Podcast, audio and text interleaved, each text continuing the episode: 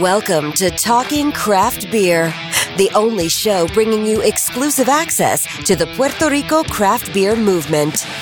Every episode is packed with in depth conversations with beer industry leaders and the latest news and information on upcoming events.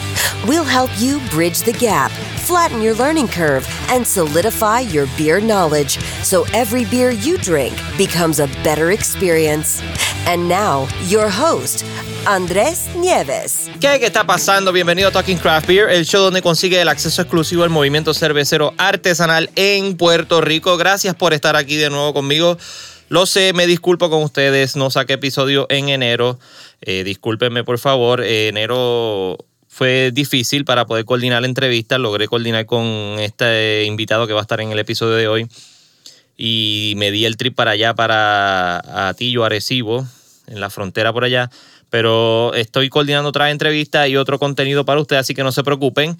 Recuerden que me pueden escribir siempre eh, a través de las redes sociales a Talking Craft Beer en Facebook e Instagram o a Talking Craft Bee sin la R al final en Twitter, que es la otra red social que tengo. Me pueden escribir también email en talkingcraftbeer at gmail.com, talkingcraftbeer at gmail.com.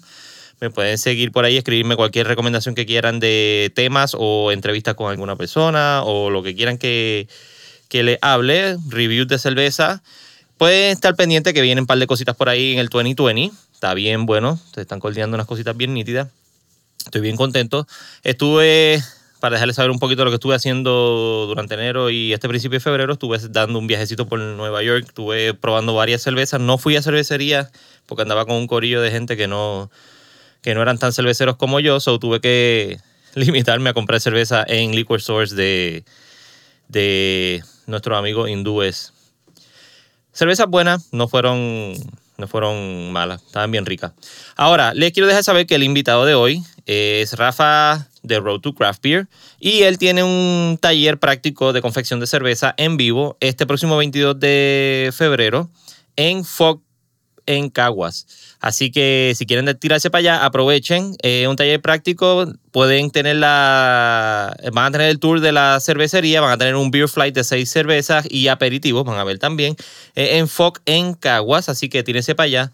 Tienen costo de 45 dólares. Los boletos los pueden comprar a través de Eventbrite. Eh, pero 45 dólares eh, y tener ese, esa experiencia de cómo hacer la cerveza eh, es un éxito. Rafa enseña súper chévere. Ha ganado un montón de premios de cerveceros eh, homebrewers aquí en Puerto Rico las competencias que han ocurrido. Así que dalen, dalen para allá, denle el apoyo. Rafa, como hablamos en la entrevista, le voy a decir un poquito, pues es la, básicamente la representación de homebrewing clase en, en el área noroeste, eh, el que está llevando la batuta por allá y ayudando. Eh, haciendo casi lo mismo que hace Billy en, en Caribbean Brewing, pero él lo está haciendo en el oeste, allá está ayudando a todo el mundo a introducirse o presentarse o conocer el movimiento cervecero artesanal. Así que vayan y apóyenlo. Próximo 22 de febrero en Fog desde las 12 pm, 12 del mediodía. Tiene la cervecita y la comida allí. Esta entrevista fue bien chévere, me encantó. La hicimos en Dylan's Beer Garden. Quiero darle las gracias a Dylan's por habernos prestado el espacio allí para hacerlo y las beers que nos tomamos también, que pude probar. Así que gracias Dylan y gracias a Rafa por la oportunidad. Espero podamos hacer otros episodios juntos. Sin más preámbulos, los dejo con el episodio. Que se lo disfruten. Bye. Bueno, hoy directamente desde Atillo, Puerto Rico. Me encuentro por acá por el área noroeste de Puerto Rico. Aunque el sureste, suroeste es el que está pasando el problema, pero centro-norte, centro-norte.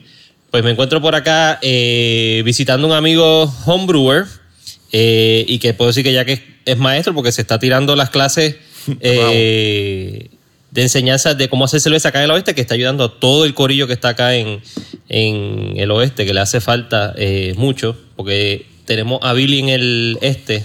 Gran Billy. Pero esta persona que les voy a presentar ahora está haciendo lo suyo por acá en el oeste. Estamos en Dylan's Beer Garden en Atillo. Gracias a Dylan's por prestarnos el espacio acá para hacer la entrevista.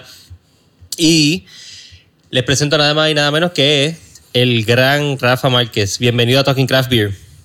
Gracias, gracias. Eh, bienvenido a ti, yo primero que todo, ¿verdad? Estamos aquí representando. Ciudad ganadera. Ciudad ganadera. Eso es lo que todo el mundo ve cuando viene por aquí de camino. Hay más casi tantas vacas como personas. o se decía hace par de años. Pero está cool porque vi, cuando venía para acá, vi por fin vaca negra. He visto un montón de videos y un montón de cosas de, de vaca negra. Esos son los quesos, ¿verdad? Sí, correcto. Y los yogur. eh, vi, lo vi, por fin está ahí, ya sé dónde es, para venir a darnos el, el trip para acá también. Correcto, acuérdate que pues Atillo pues, está explotando, ¿verdad? Eh, ese acceso que tiene a la leche fresca. So, en este caso, pues tenemos Blanca Negra, tenemos a Richport, ¿verdad? Que es Yupa, que es donde hice la última actividad. Ujú, ujú. Que son conceptos similares, ¿verdad? Eh, uno se enfoca en- más en quesos frescos del país y el otro pues, son quesos este, añejados con bacterias y demás. Pero ambos conceptos bien interesantes y frescos, ¿verdad? Y son cosas locales. Y que pegan bien con la cerveza también. Bien brutal. Eso hay que, que cuadrar algo con eso. Sí. Acá. Rafa, eh, gracias por aceptar la invitación de estar acá en Talking Craft Beer. Eh, tú has, te has evolucionado en esto que es la cerveza de una forma increíble. Del tiempo que yo te conozco acá, yo no sé cuánto tiempo atrás, que lo vamos a conocer ahora, cuánto tiempo atrás tú estabas ya eh, inmerso en este mundo de la cerveza. Pero antes de arrancar en todo eso, ¿tú eres eh, de acá de Atillo o tú eres de otro lugar de, de la isla? Yo soy original de Arecibo, este, Ah, pues, eh, que se quita de, de Atillo. Y entonces, pues ahora vivo en Atillo, hace como cinco años más o menos, como las órdenes. En Atillo, ¿era de Arecibo de Atillo? Mi padrino era de Arecibo. Y acá en Arecibo, aparte del salitre, no te voy a dejar que me digas salitre, ¿a qué te olía tu infancia aquí en, en Arecibo? este, hacho, pues la mi infancia mía fue bien buena, mano. Me volía maldades, a estar sucio, a tirarnos con, yo no sé, tirarnos con. Nosotros cuando estábamos en, como en primer grado o en kinder, bueno, en primero, eh, teníamos unas guerras en la escuela que sacábamos los matojos, pero un matojo grande. Entonces, Ajá. con la tieja esa, nos tirábamos. ¿Se, se la tiraban o se O daban? no, no, los tirábamos, nos tirábamos una con una deja. Ese era el, el- el range weapon. Empezaba a tirar con eso entonces pues ya el otro día todo el mundo estaba asqueroso cuando estaba por la tarde y todos los boquetes así en todo el patio de, de los matojos. Es que se metieron cabros aquí a comer, ¿qué Sí, pasó? Cualquier persona que estuvo conmigo en la San Luis sabe de lo que yo hablo y era bien nice. Pero nada, no, nos llevábamos bien, tú sabes, haciendo maldades a veces en el pueblo, eh, tirando peos atómicos, cogiendo por ahí. Los cilindritos, la, Sí, sí, el cristal, de diantre, es verdad. Este, nada, pero tú sabes, una niña es bien, bien bonita, mano, en verdad, no me puedo quejar. eh, eh, tenemos tiempo para hablar entre nosotros y conocernos y, y siempre pues, fue una persona que tuvo un grupo de amistades, ¿verdad? Siempre uno cambia, pero siempre estaba como en grupitos, ¿verdad? Y los grupitos que estaba siempre eran pequeños, pero eran buenos. Eh, lo que estábamos hablando ahorita antes de empezar a grabar, el, lo que es el- la atmósfera acá en, en lo que es, por lo menos en los pueblos de la costa, por lo general, que es como que no es que sean vagos, pero es que son, es como un, un laid back, menos estrés Sí, de lo que es este- el- el- la vida en, en San Juan, Carolina, Cagua. Sí, el estilo de vida acá, por lo menos, digo, yo considero que un poco más, más relax, tal vez los tapones pues, se ven de cierta manera menos. Eh, pues, es diferente el ambiente. ¿Y estudiaste también acá universidad? Correcto, este, empecé en la Universidad de Puerto Rico en la, en la UPR, en Psicología Industrial, cuando me faltaba un año, pues me dio con que ir a estudiar leyes, me fui a la Interamericana y terminé el bachillerato de Criminología. Y pues no seguí para leyes, pero me sirvió por una base para todas las cosas que he hecho. so, Es que nos da todo. A mí me dio Otro. lo mismo también. Pues. sí, no. A mí fue medio el bachillerato, terminé cogiendo todas las electivas en, en sistema de justicia, creo que daba en Sagrado. Y después me puse a hacer una maestría en mediación y, y ahí quedó. No, no, no, Aparecieron otras cosas mejores. y- Claro, claro. y se quedó eso ahí, pero siempre me ha gustado el derecho y, y cogí el ELSAT y todo, y lo había pasado y todo. Interesante, mano. Pero no, son muchos chavos. Si no entra a la Yupi o entra... Eso, ahí, ahí fue que yo me detuve y pues, gracias al Señor, pues la vida siempre me ha dado, bueno, me ha dado buenas oportunidades. O en ese caso, pues la oportunidad que se me dio cuando salí fue una farmacéutica eh, que fue buena y también ahí pues empecé a ver cómo para, pasaban algunos procesos y me empezó a llamar la atención. Y ahí que fue que coincidió con que empecé a hacer este homebrewing. ¿En qué farmacéutica estaba? eh, en Bristol. En Víctor. En Bri- Bristol, Bristol, sí. Bristol, ¿Y estás Massachusetts. todavía en ella trabajando? Ya Ah, saliste. Yo trabajo en T-Mobile ahora. No tiene que ver. Ninguno de mis trabajos ha tenido que ver normalmente uno con el otro. Nada. No, a mí me pasó lo mismo. Yo me gradué, me gradué de comunicaciones y terminé en, eh, trabajando en planes médicos Hasta que me fui. Hasta ahora ahí me va muy bien y yo creo que me voy a quedar por el área porque me, va muy bien ahí, de verdad. Pues yo me acabo de cambiar a T-Mobile. Muy bien, cheers. Se acabó. Salud a eso. Mira, eh, ¿y qué, qué procesos, eh, qué hacías en la, en la planta, en la farmacéutica, que te, te comparabas con el mismo proceso de acá que está pasando ahora con la cerveza? O sea, ¿qué, qué fue lo que... Sí, que me ¿Qué comparación pudiste hacer? Pues por lo menos nosotros lo que estábamos ya era con el producto final, era en forma de viales o de jeringuillas. Pero yo siempre estaba preguntando, pues, eh, de dónde sale el producto. Entonces me daban las oportunidades de ir a áreas que eran de manufactura, tal vez, en ocasiones eh, para realizar lo que ellos les dicen los test sets, que es un. Ellos tienen, los viales, ellos tienen unos defectos comunes, y entonces, pues, tú tienes que recrear esos defectos para. eh, um, acreditar, ¿no? ¿Cómo se dice? Entrenar a las personas nuevas. Tienen que pasar, es como una certificación. Para certificarlo. Exacto. Ah, y tú descubriste o descifraste estos tipos de defectos, pues entonces pues, puedes pasar a, a la esto de, de inspección. Eh, y entonces pues ahí empecé a ver los compuestos, que había que la- los medicamentos no venían todos juntos, que venían, ¿verdad? Eh, aparte, entonces se mezclaban y me llamó mucho la atención. No trabajé directamente con eso, pero se me dio la oportunidad de, de presenciar parte del proceso y de los SOP, ¿verdad? Que son los procedimientos estándares de ahí y me llamó mucho la atención, ¿verdad? Eh, la- Sí, lo es. Standard Operating Procedures. correcto. La Sí, metodología que son los que tenía. guidelines para... Exacto, para poder hacer algo for dummies, como quien dice.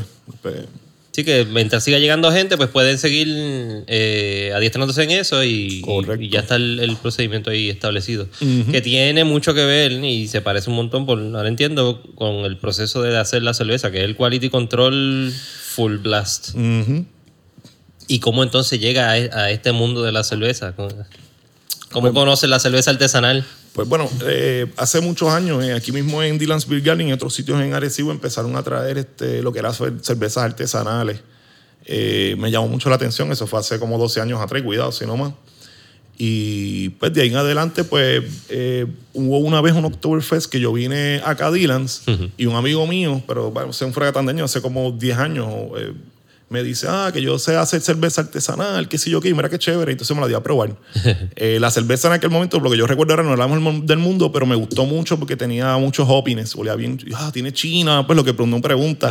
Dice, no, no tiene China, tiene hops, esos son unos hops que huelen así, yo de verdad, ¿cómo va a? La cerveza me gustó tanto que nada, pues yo le pedí para y me la, me la dio, no, no tenía problema. Y luego de eso, pues yo me puse a pensar, oye, esta persona hizo esto, mira qué divertido, yo, yo podría hacer. En ese momento, pues también yo tenía unas tensiones y unas cosas que estaba buscando un- algo con qué pasar mi tiempo, ¿verdad? Y mi esposa vio lo del kit, vio que me gustó y me lo compró. Me lo mandó a buscar, me llegó acá, yo compré una receta y yo empecé a hacerlo. Pero las cervezas que, que probaste del amigo tuyo eran home, eh, Era homebrew. homebrew, sí. Oh. Luego, ¿Y pues, para el- qué año? Me diste como... Eh, wow, eso fue.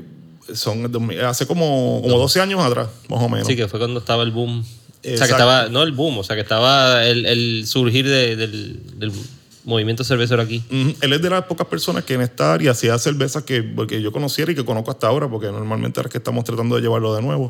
Luego, pues, lamentablemente, él no siguió, pero me lo encontré hace poco en el aniversario acá del lado y de la buena vida. Y pues se recordó, me dijo, ah, vi que lo que estás haciendo, qué brutal. Y yo, pues gracias a ti, gracias por, ¿verdad?, enfiebrarme. Ah, yo no seguí, yo pues yo nunca paré, mano. Después de eso yo compré el kit y por ahí para Agarré, abajo. agarré el, el- Sí, pero la fue- batuta tuya. Fue ¿Y, bien y chévere. cuál fue la primera cerveza que no fuese la del pana tuyo que probaste? O sea, que, que encontraste de entre cerveza artesanal o algo diferente a lo que es la medalla. O el? Rasputin, papá. La- yo estaba en un sitio en Arecibo, por eso te digo, hace tiempo, y entonces pues, tú le preguntas, ¿qué es lo más que tiene alcohol? ¿Verdad? Porque uno dice, ¿cuánto vale la cerveza? Se- eh, cinco pesos, seis, y uno, "Oh, ¿o va a ser? Pues yo le pregunto, ¿cuál es la más que tiene Dame la alcohol? más fuerte. Me dice, pues tengo esta, que es como una malta, tiene 9%. Y yo le digo, bueno, pues a mí me gusta la malta, yo pienso, pues malta india o algo así, ¿verdad? Eh, Sin alcohol. So, tiene mucho alcohol, pues dale. Hacho, Cuando la cogí, me dio el primer sip y me sabía, era como a brea, pues, ¿sabes? De 9%. Pero ya como al tercero y cuarto, pues como que obviamente como todo, pues la lengua uno pues se le va empapando el sabor y se va familiarizando con, con la cosa y me gustó. Y pues me bebí, me bebí para ese día. eh, O bueno, Arrancaste fuerte. sí, sí, no, tacho. Y por eso yo creo que es el estilo mío favorito para hacer. Eso te iba a comentar, por eso Exacto, que se me quedó se te, grabado se te en la mente. en la mente. Yo pues, fue yo creo que la primera impresión que tuve de una cerveza para mí, ¿verdad? Como que dije, no, esto debe oler bien diferente. Bien, bien diferente a lo, a lo que por lo general uno bebía por ahí. Y entonces, de- después de, de que em, probaste esa cerveza, te voló la cabeza, eh, pana tuyo te dio todo, todo ese intro a, a lo que es la cerveza eh, casera. Eh, te compraron el kit, ¿qué cerveza hiciste? Pues ahí la primera receta que yo hice fue un pale ale, si no me equivoco. Eh, era como un hoppy pale ale, era una receta ya preestablecida, ¿verdad? Eh, y después de eso mandé a buscar, hace- hice un IPA. Para eso, pues, después empecé a saber que había grupos acá, porque fui, ahí fue que fui a Caribbean una vez a buscar unos materiales. Mm. Y entonces me encontré con Raymond. Con Raymond Él Pérez. Es Raymond Pérez. Entonces, pues, aquí es Raymond una persona que es bien así, le gusta hablar así mucho con nosotros. Ajá. Y entonces, ah, ¿quién tú eres? Ah, empezamos a hablar. Yo llevo más o menos como un año y pico, ¿verdad? Haciendo cerveza. ¿Y esto fue para qué un año? Para, para Pues como el mismo 2011. principio, 2011, El 2012. 2000, ajá, más o menos el grupo sí lo estaba empezando y de una camisa de los hombres de 2012. Ok. De que si no estaba empezando, estaba a punto, o sea, casi empezando. Y entonces Remy dice, no, tenemos un grupo que estamos formando, tenemos una actividad allí mismo.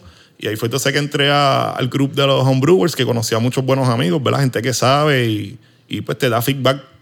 Y ahí pues Sabe un montón. me, me fui empapando, fui viendo que hay gente que también le mete bien brutal, que sabe hacer buenas cervezas y uno se anima con eso. Pero ese primer kit, eh, pa- para, el que, para el que está escuchándonos y está empezando, el primer kit era, ¿eso fue a, a estufa, No, no. el- cinco galones a estufa o fue...? No, el, exacto, fue el, el primer kit fue un, eh, un extracto. Eh, fue malta en combinación de malta líquida y polvo. Y entonces sí, lo que yo hice, pues como la olla que yo tenía para ese momento era bien pequeña, herví la olla que tenía como de tres galones, herví dos galones y medio, y entonces los otros dos galones y medio pues se, después pues, se añaden al final para completar entonces lo que son los cinco galones. Que no es que arrancó con un sistema de, de 10, 15 galones, o sea, es mucho. No, arrancó no, no. Con, el, con el kitcito. ¿De ahí pasaste a qué, a qué equipo? Pues mira, eh, Porque obviamente esto, esto es como todo Sí, hobby, que tú, tú empiezas a, a- ver lo que el otro tiene y cuánto está haciendo el otro y, y- y te antojas rápido. el Kiko Effect. ¿Te Ajá. acuerdas, Kiko? No, no. Exacto. No, mira, este, después de eso, nada, yo pues, eh, empecé a leer, obviamente, y yo sabía que si tenía una olla más grande, pues podía hervir más cómodamente y pues el mosto me iba a quedar un poco más claro, etcétera. Pues entonces conseguí una que era de 8 galones, que es la que tengo hasta ahora. Después que tú compras una buena olla, te dura y la cuides, te dura forever. Y entonces ahí, pues, eh, compré esa que es de 8 galones y hasta ahora la estoy usando. Pero lo estuve haciendo básicamente en, la, en mi cocina hasta hace los otros días. Y eh, estaba eh, embotellando. Eh, correcto. Ah, al principio siempre hacía water conditioning. Eh, pues por, para poder compartirme la cerveza, no tiene tantos cakes. Y pues me interesaba más hacerlo por los estilos de esa manera. Ahora pues estoy haciendo más que... Eh, ahora, ¿cuál es el...? Bueno, me dijiste que es la, la Stouts, el estilo preferido tuyo.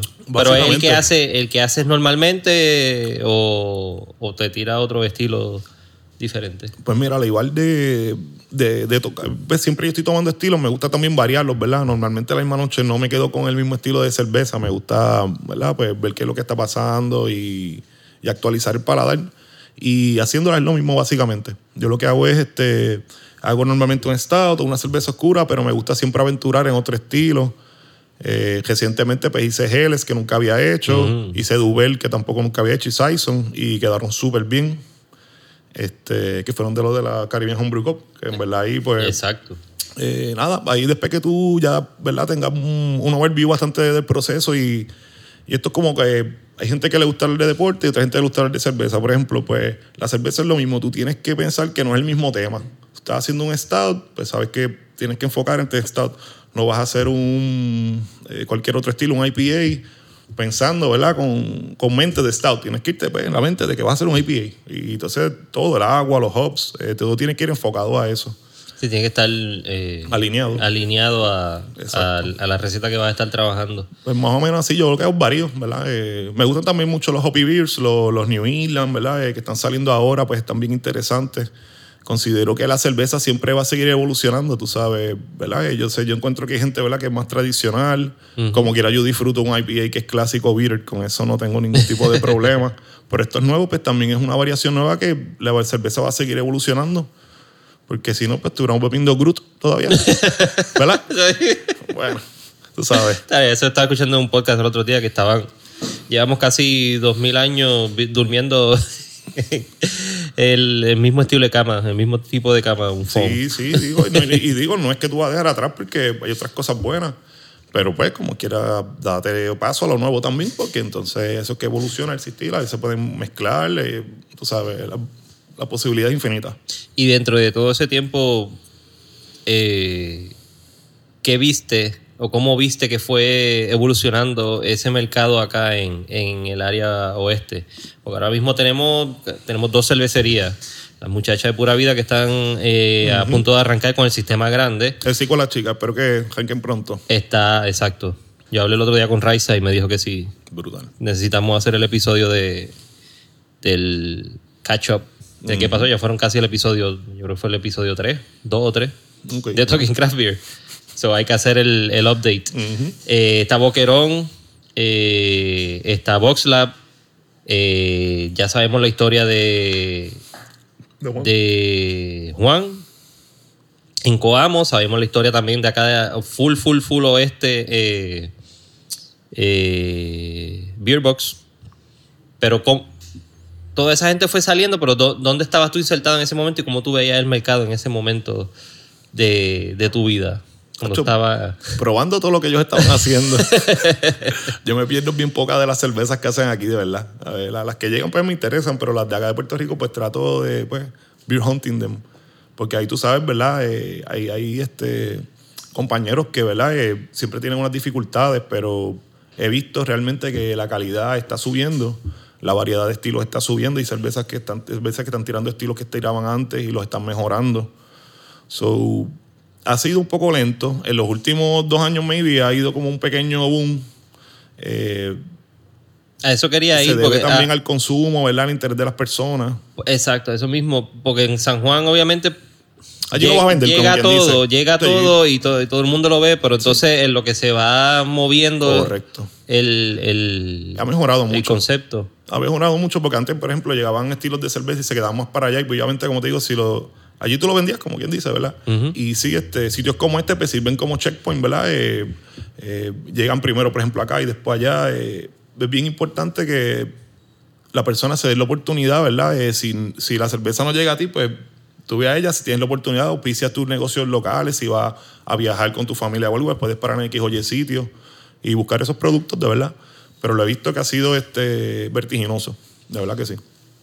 Eh, porque a veces uno se queda como que, ah, sí, yo, por lo menos yo que estoy en, en el área metro, llega todo, ahí sí está todo. Exactamente. Está disponible. Eh, aunque la distribución la tengan eh, de las cervecerías grandes, las tengan, o sea, de las cervecerías locales del área oeste o suroeste, la, ten- la tengan compañía grande ahora, llega todo allá como quiera. Eh, sí que está creciendo acá entonces. Que, que- Dice, que está, la, la variedad, lo estamos viendo porque cervezas que yo llevo, veo que llegan de alguien, ¿verdad? Uno es como fanático de esto también y es la pasión de uno y además de hacerla, pues yo entiendo que para tú poder tener eh, una buena referencia, cuando tú la vas a hacer, pues tienes que probar muchos estilos diferentes para poder tener, o el mismo estilo varias veces, para poder tener una referencia más clara. Marco de referencia, sí. Y he notado, por ejemplo, que las cervezas llegan allá, entonces pues sí, este, están llegando un poco más rápido acá. A ver, que eso pues es meritorio. Sí, que demuestra que está creciendo. Claro. Y están. Y que mucha gente que tiene interés. Está corriendo el consumo. Rafa, tú tienes eh, ya toda la experiencia que has adquirido todos estos años haciendo cerveza, pero tienes, eh, se puede decir, un programa o, o un masterclass eh, de cómo hacer cerveza acá en el oeste. Se llama Road to Craft Beer, que además tu plataforma de expresión, de, expresión de, de la experiencia tuya cervecera y todo, pues casi siempre estás posteando todo lo, lo- las cervezas que te bebes, Ah, que también, está súper de cool. ellas, algunas de ellas. Eh, pero se llama Road to Craft Beer. ¿Cómo su- surgió eso? Pues mira, eh, Road to Craft Beer surge eh, por una necesidad que hubo. Eh, yo estaba eh, trabajando con los muchos de la buena vida de bartender, ¿verdad? Eh, vaqueándolos allá. Y estaba con unos muchos que van usualmente allí, este, nos conocíamos allí mismo, pero ellos ya, pa- como ellos tienen un tap también, pues ya sabían, ¿verdad? Por el kill count que yo tengo, pues, "Ah, tú eres fulano, ah, brutal. Y nada, pues, eh, son, son personas bien chéveres. eh, empezaron a hacer un montón de preguntas de cerveza y pues yo se las contesté todas virtualmente. Entonces dice, diablo, mano, pero tú sabes bastante. Entonces, ¿por qué tú no haces algo para darnos una clase aquí? Porque me gustaría aprenderla. Y entonces, pues, nos pusimos a pensar, ¿verdad? Y yo me puse, pues fíjate, hay mucha gente que también tiene ese mismo interés. Y hace básicamente casi un año, pues fue que hicimos la primera clase, que fue en al lado, que fue, ¿verdad? Eh, bien chévere. eh, la, ya hubo personas, ¿verdad?, que han hecho varias cervezas de esa misma clase. De So, esa- sí, Estudiantes de esa clase hicieron ya cerveza. Correcto. Que yo por lo menos después que una o dos personas haga cerveza, porque a lo mejor que todo el mundo ve el proceso no se interesa tanto, ¿verdad? Porque ve que es un poquito largo, es tedioso, un poquito técnico. O, o se No asustan, ve. punto. Exacto, pero por lo menos ven el overview y pues por lo menos lo que hemos visto de cada dos personas o so, pues sí, este, de cada grupo, pues dos o tres personas hacen cerveza. Y ya hay gente haciendo esa cerveza así. Y nada, los muchachos pues se motivaron. eh, En ese sentido pues creó como una mini comunidad allí mismo porque esa gente pues mucha vuelve allí mismo para buscar cervezas porque también pues se explica lo de los estilos y eso.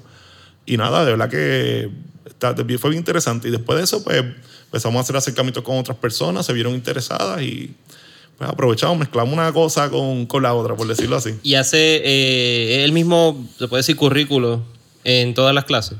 Bueno, eh, tiene tres, eh, hasta ahora lo que estamos trabajando es la clase más básica, ¿verdad? Que es de hacer la de extracto. Ok. Para un homebrewer nuevo, pues si a lo mejor tú le zumbas una clase de all grain, pues es un poquito difícil de digerir. Digo, no digo que hay mucha gente que ha ido a mis clases que digo, no, esta persona, pues yo sé que yo lo zumbo all grain y ya, se va. Pero también eh, lo queremos hacer un poco más corto, que sea más conciso, preciso y llevar una experiencia a la persona, ¿verdad? Eh, que más que la clase, también pues tenemos eh, bebidas del sitio, eh, eh, comida, ¿verdad? Normalmente se puede tener cervezas locales, pues mejor. Y es una experiencia más que otra cosa, ¿verdad? Eh, Y dentro de la misma clase le está dando, eh, eh, antes de hacer la cerveza, están haciendo algún recap o, o una El- presentación del- de, lo, de la cerveza y los estilos de cerveza y todo. Correcto, en la clase básica, pues obviamente se hace la cerveza de extracto y entonces pues lo intercalamos. Yo hago la clase en vivo, ¿verdad? Eh, llevo los materiales y todo. Y entonces mientras se hace, pues digo, mira, vamos a hacer el stepping, que es poner los granos primero, ¿verdad? Pues se explica por qué es eso. Entonces volvemos, le explico entonces lo de las maltas y se va intercalando según lo que yo estoy haciendo, ¿verdad? Con, con el hervido, con el boiling de la, de la cerveza. A veces pues adelantamos un par de cositas, ¿verdad? Pa- por motivos de tiempo, pero se hace, empieza y se termina allí mismo. Y pues en los demás pues se explican pues los conceptos básicos de la malta, de los lúpulos, del agua, un poquito de historia de cerveza, ¿verdad? Eh, y estilos de cerveza y también hay, pues, siempre hay un tasting, ¿verdad? Que es parte de, de la aventura. Sí, que es la, la mejor parte. Y, y está haciendo algún evento después para probar la cerveza que hicieron o, o- o está intercalando las clases con la, con la Eh, cerveza. En, en- yo creo que hasta ahora en todos los casos eh, nos reunimos como parte también un valor añadido de la clase, pues nos reunimos luego, más o menos un mejor show, si es posible, en el sitio eh, y entonces pues probamos la cerveza que hicimos. Yo me la llevo, la fermento, ¿verdad? Y, y entonces pues nos la tomamos en ese día, pues la gente vuelve, ¿verdad? Al sitio de nuevo, eh, consume, ¿verdad? Y, y la pasamos bien. Esa parte de la experiencia cuando fuimos. eh, el viaje que dimos al Oktoberfest en República Dominicana, que fuimos Ah, sí. Raymond y fue Quique y José Cariño.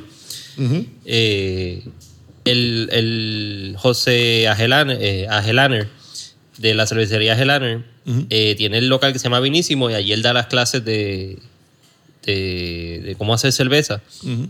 Y él lo lleva, lleva a todo el mundo en ese proceso hasta el, de, hasta el proceso de- del fermentado también.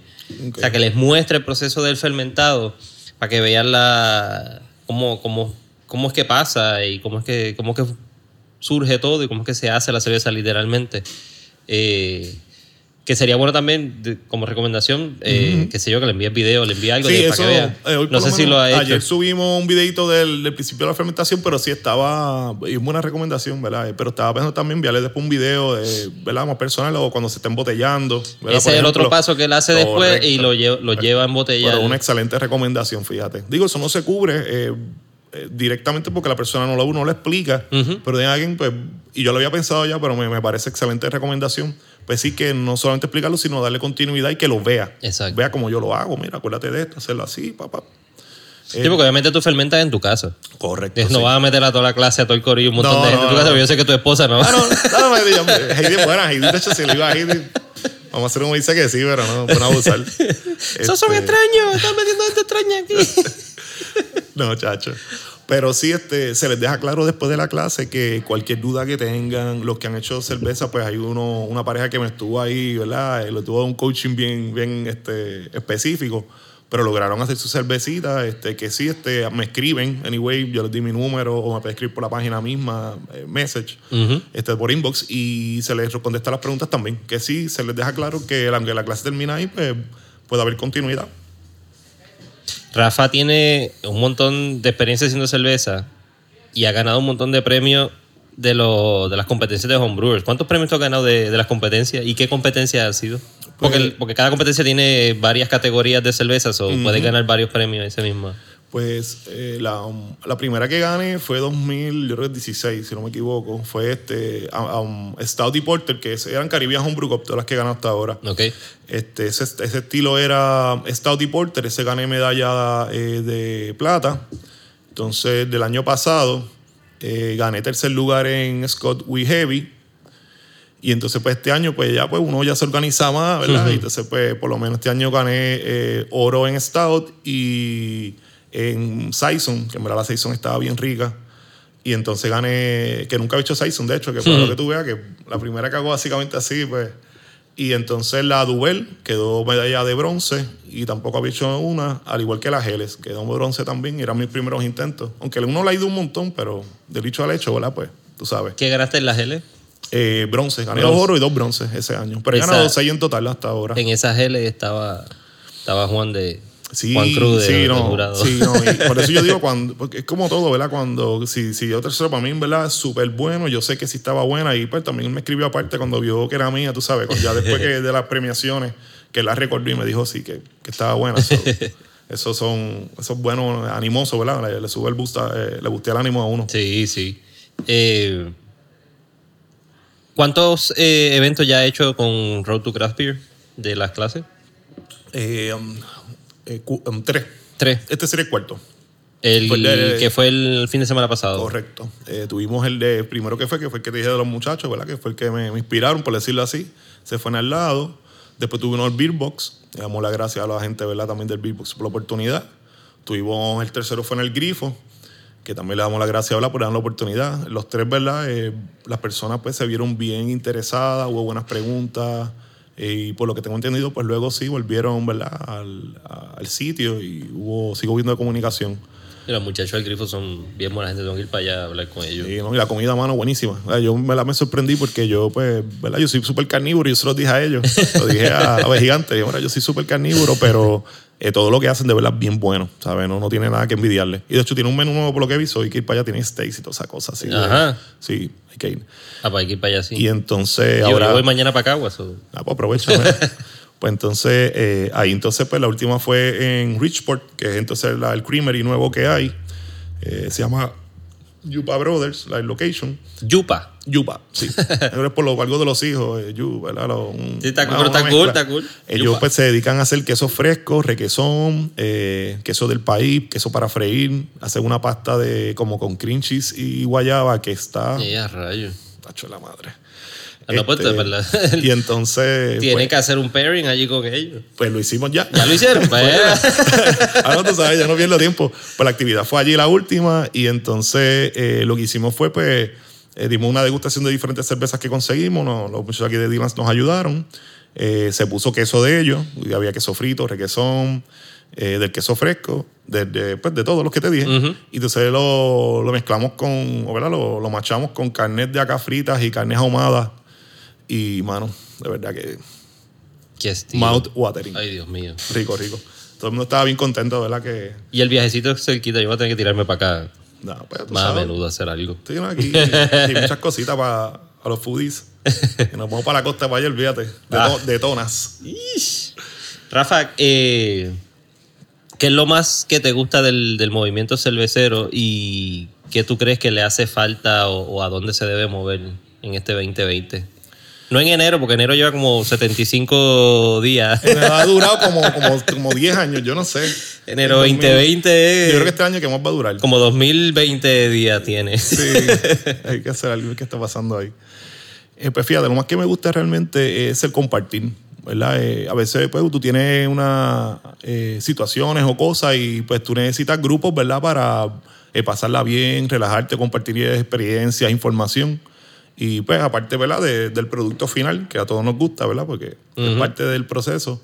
Eh, me gusta el, eh, el proceso que tú tienes que pasar para llegar, pues todo tiene que tener un, un, un porqué y un, ¿verdad? un, un- tiempo, razón, una sí. razón, un tiempo, un espacio. Entonces, pues, eh, me gusta mucho el, el proceso de hacerla, el producto final, obviamente, y en, por lo menos en la comunidad, eh, el compartir de las personas, los grupos, eh, lo que uno puede aprender uno del otro, porque esto es un proceso de mejoramiento continuo.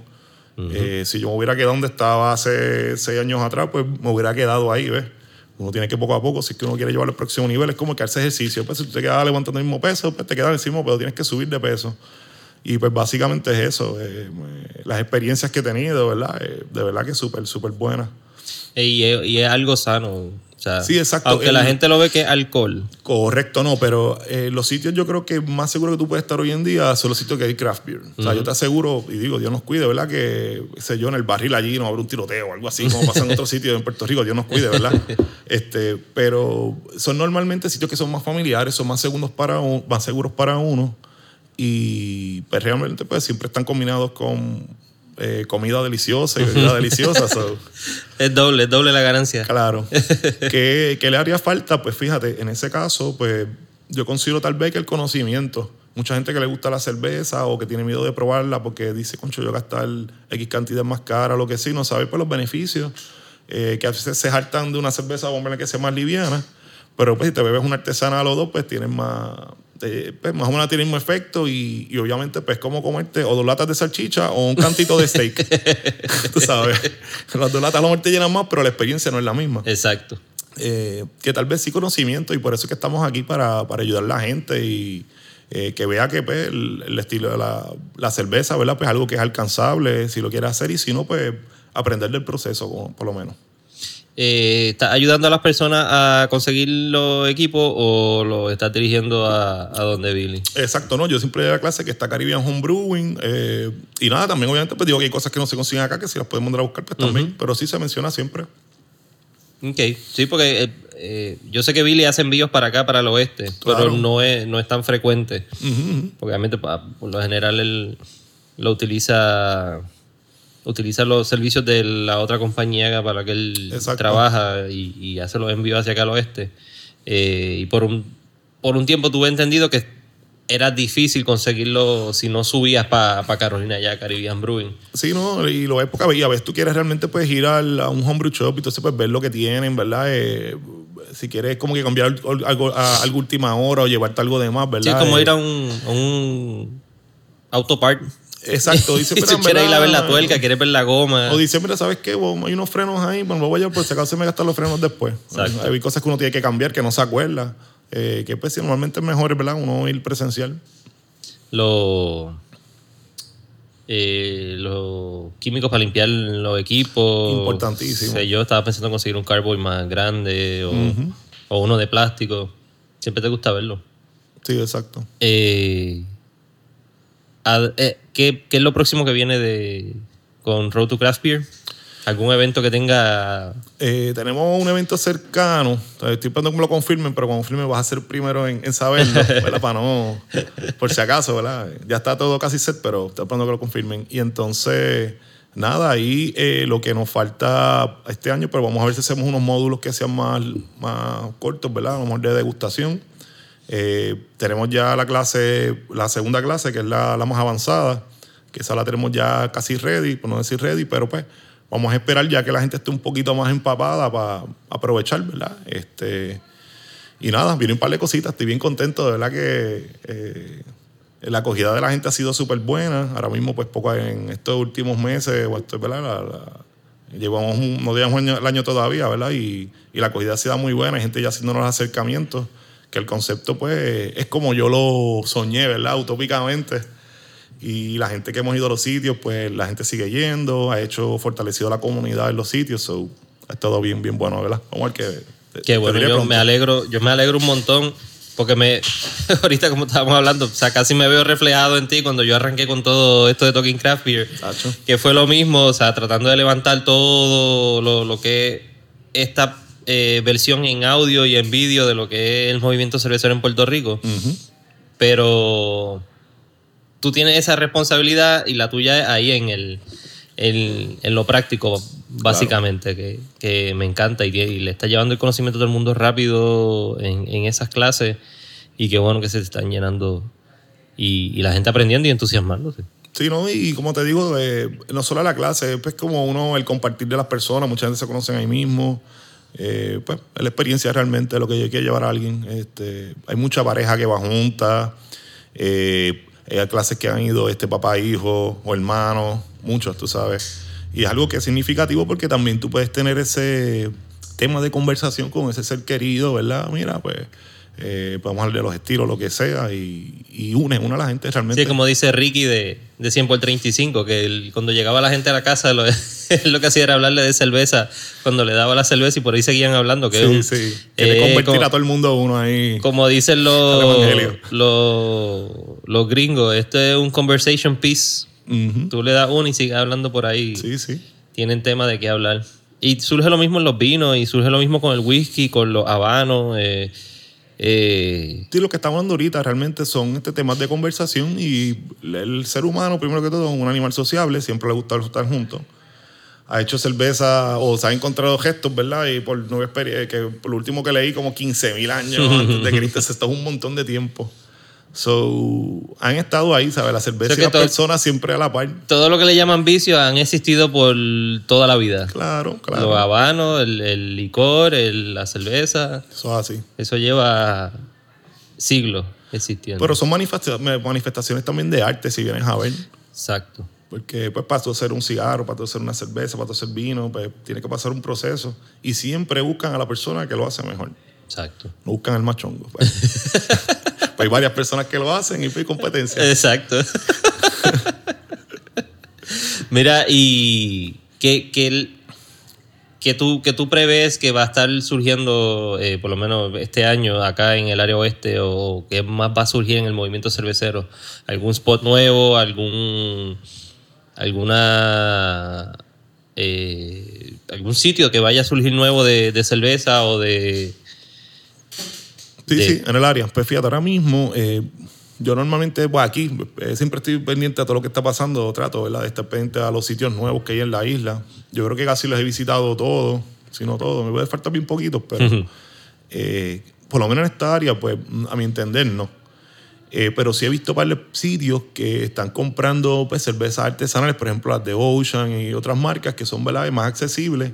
Y he visto que las están empezando a traer. So, a lo mejor no sitios nuevos como tal que las vendan de lleno, pero sí se ha integrado eh, algunos chinchorritos, algunos otros sitios que normalmente no, no las tenían antes. So, es positivo, porque te están buscando la alternativa, ¿verdad? Si tú vienes a ver al cliente, ves gente como yo, mira, tienes algo artesanal y esta gente, ah, este tipo, Ay, no, mira, ya, este. mira. Sí, ¿Tiene barba? Sí, ah, tiene barba. Atiéndelo tú, atiéndelo tú. sí, no, eso no tengo el bigote ese enjoscado, si no, bien. Este, pero no, eh, se ve que están por lo menos este, esforzándose por, por complacer ese tipo de clientes, o hay demanda. Es lo mismo que me pasa a mí cuando pido, la cuando pido un vaso. Me traen la botella. ¿Me puedes dar un vaso, por favor? No. Si me miran mal, yo, No, yo ¿cuál es el siempre- problema? Es un vaso. Yo siempre, tacho, yo voy a beber una cerveza ya, pues, una verdad se va, va aprendiendo, ¿verdad? Y que se la quiere beber, como yo le dije en, la- en mi, mi- en el, seminario, en el seminario que yo di, pues, ¿verdad? Eh, aunque esa parte no era de tasting, pero, ¿verdad? Yo pues, le explico cómo servirla, por lo menos bien, le explico por lo que sea.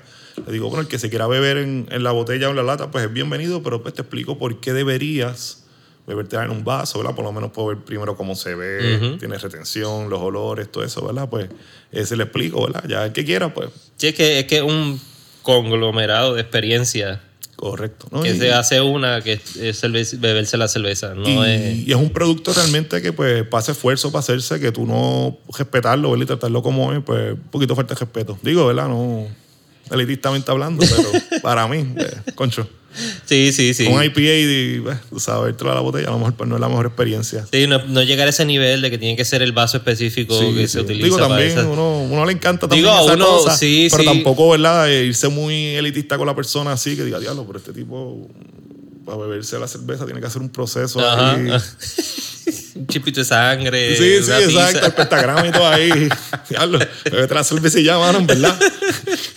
Pero sí, este, uno le explica, ¿verdad? Y, y es parte también porque entonces, pues, ya de eso, pues tú los dejas pensando. Cada vez que se sirvan una cerveza, ¿verdad? Pues dices, ah, mira, pues si me la bebo de la lata me embucha más, eh, no huele igual, no la veo bien, eh, no veo la retención. Como que ahí, pues, tú sabes, si, si está en esa, pues, acepta el, el consejo. Sí, sí, está abierto. Está abierto. recomendación, claro. Rafa, eh, el Instagram es at Road to Craft Beer. Road to Craft Beer eh, y, pues en Facebook también, este, Road to Craft Beer también. Eh, Lo lograste conseguir así completo, Road to Craft Sí, Beer. mano, por lo menos. Sí, porque el mío, el Twitter mío se quedó sin la R al final. Ah, yo no he Eh, hecho Twitter. Debo hacer Twitter algo así también. ¿Cómo? Debo hacer Twitter, no, no he hecho todavía un account. No, yo lo abrí todo porque yo lo. Lo, Lo lo que manejas recomiendan es que lo, si quieres, ábrelo, aunque no lo use. Ah, para el nombre. Sí, exacto, para Ah, que lo, sí, es para que verdad, lo lo separe. Para que lo separe y te quedes tú con él. Ok, Espero que nadie Eh. le escuche lo coja, por favor, si no lo he puesto. No lo hacemos ahora, lo hacemos ahora. Ya está hecho, ya. ya No- está hecho. no ah, cuando el esto ya. Pues vayan y visiten a, a Rafa y le dejan saber lo que está pasando por acá por el oeste. Me pueden dejar saber a mí también. Seguro que sí. Nos taguean a los dos en a Talking Craft Beer en Instagram y Facebook y Twitter es a Talking Craft B.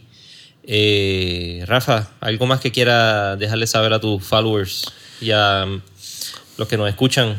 Eh, nada, primero pues, le quiero dar siempre las gracias a todos los que nos han ayudado desde el principio, tanto a la gente como de, de los negocios que nos dieron las primeras oportunidades, a las personas que se apuntaron en, la- en las clases también.